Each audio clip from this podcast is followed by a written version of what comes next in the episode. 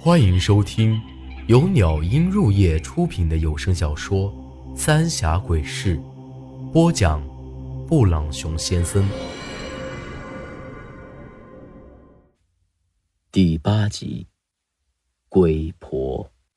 萧然的手虽说掐在我的脖子上，我却并没有觉得疼痛，但却有一种十分奇怪的感觉，好像自己的身体。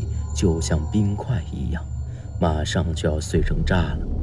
就在这时，头顶却突然传来一声响，而我也像是大梦初醒一样，肩膀上再次传来剧烈的疼痛。棺材盖这会儿也轰隆隆给推开了，站在面前的正是铁柱子。救我！我虚弱的说了一句。就昏了过去，也不晓得过了多久，我才终于有力气睁开了眼。伤口已经用草药包扎好了，麻痹痹的，还是使不上劲儿。不过说来也怪，自从遇到萧然，我老觉得浑身冷飕飕的，但这会儿却没了这种感觉。长青哥，你可算醒了。铁柱子正端着一盆水进屋了。你救了我，我心里还是有些疑惑。之前铁柱子可说他根本不会驱邪治鬼，他将我扶了起来，喂了我一碗水。昨晚我一醒就发现你不在了，我估摸着你肯定去了萧家祖屋，要不是我用压棺石救你，你早就死在那儿了。压棺石，我倒是头一回听说还有这玩意儿。铁柱子看了看我，从床底下拖出一只瓦罐，从里头拿出一块鸭蛋大小的红色石头。有些枉死的人抬棺特别费劲儿，老辈子说怨气不平，就得在棺材头上放上压棺石，抬起来才比较轻松。这可是老辈子传下来的，用大公鸡。和黑狗的血才破成这样，镇邪。我点了点头，管他什么压棺石，总算是又捡回一条性命。那白疯子呢？你见到他没？虽然他才是我亲爷爷，但一想到昨晚的事儿，我就恨得牙痒痒。哪有把自己的亲孙子往死里整的？死了，死了。我瞪大了眼睛看着铁柱子，铁柱子起身给我舀了半碗稀饭。他就死在那屋里，跪在棺材前头，干瘪瘪的，像是被抽干了血。萧然，一定是他弄死了白二爷。长青哥，这会儿可不是想这些的时候，我担心你。铁柱子一脸担忧的看着我，我。我这不是被你救了吗？还有什么担心的？铁柱子叹了口气，摇了摇头，又将那破镜子放在我面前。这一看，我才知道，我的脸上居然出现了一块块暗紫红色的斑块。自小就和尸体打交道，我自然知道，这就是尸斑。我又看了看自己的胸前，也隐隐出现了一些尸斑。我清楚的很，等全身长满尸斑，我就必死无疑了。你不是用压幻石把他给……我有些惊慌的看着铁柱子，他摇了摇头。压幻石只能正邪，是没法消灭邪祟的。看来萧然不会放过白家任何一个人。到了这会儿，我反而不担心了，笑了笑。兄弟，我知道我也活不成了。当年杀萧家的人，就是我爹，那白疯子才是我的亲爷爷。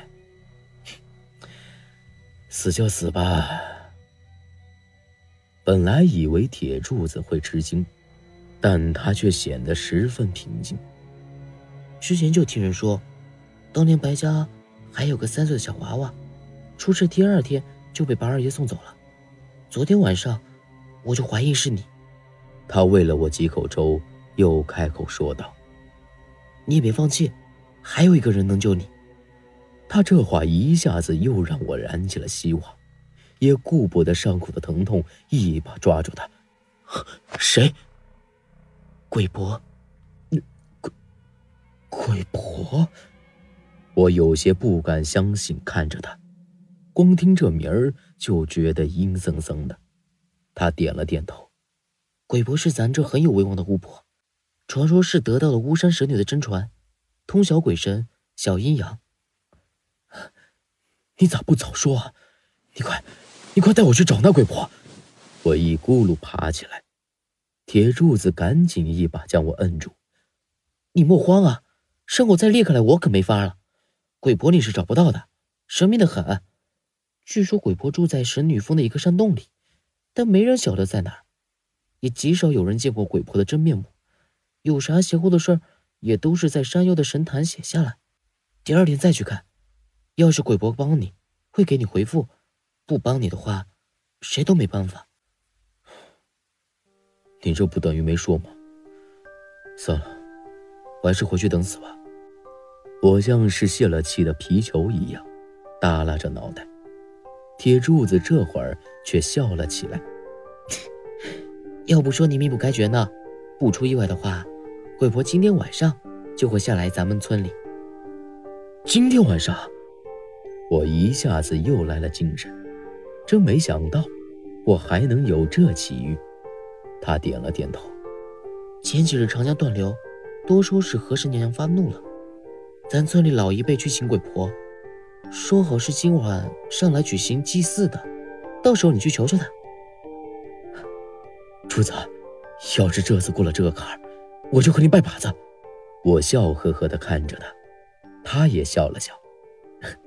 成，你再吃点吃饱了之后你再睡一觉，我得去准备点东西了。我又一连吃了两大碗粥，感觉精神头上来了。这会儿才中午，又好好睡了一觉。临近傍晚的时候，铁柱子才把我给叫了起来，说是得去祭台了。出门一看，才发现大门口摆着一个香炉，烧起了三炷香。这什么意思啊？我一脸不解的看着铁柱子。这是鬼婆吩咐的，每家每户都得烧香。快走吧，别耽误了时辰。铁柱子说完，就催着我赶紧走。等我和他赶到那祭台的时候，发现那祭台已经被清理出来了好大一块地儿。足以容纳好几十人，村民们也早就在那儿等着了。祭台周围都插着火把，本来我还想着和他们套套近乎，可压根儿没人理我，都离我远远的，指指点点的嘟囔着，都让铁柱也离我远点。祭台那石头香炉里插着三柱手腕粗细的香，足足有三尺多长，香炉前头。堆着一堆火纸，像座小山一样，后头则是一张供桌，摆满了贡品。在祭台两旁，还立着三个栩栩如生的纸人，穿着一身红袍，被风这么一吹，乍一看，和活人没啥两样。叮铃铃！就在这时，山下传来了一阵清脆的铃铛声。远远的就看到一个黑影慢悠悠的走了上来。徐鬼婆，莫再说话了。铁柱子低声说了一句。待得走近了，我才看到，这人被驮的很是厉害，几乎都没法抬头了。穿一身黑袍，脑袋也被那袍子的帽子盖着，根本看不到长啥样。手里杵着一根长长的拐杖，比我还高出一头，七扭八歪的，颜色却有些像骨头。顶头挂着一个铃铛，还有一些乱七八糟的东西，尤其是那指甲，白森森的，又长得很，就像是鹰爪子一样，看起来有点吓人。这会儿，众人也都没人说话了，都毕恭毕敬的。看着这鬼婆，当他走过我身前的时候，却停了下来，慢慢抬起了头。本集内容结束，请您关注下集内容。我是布朗熊先生，咱们下集再见。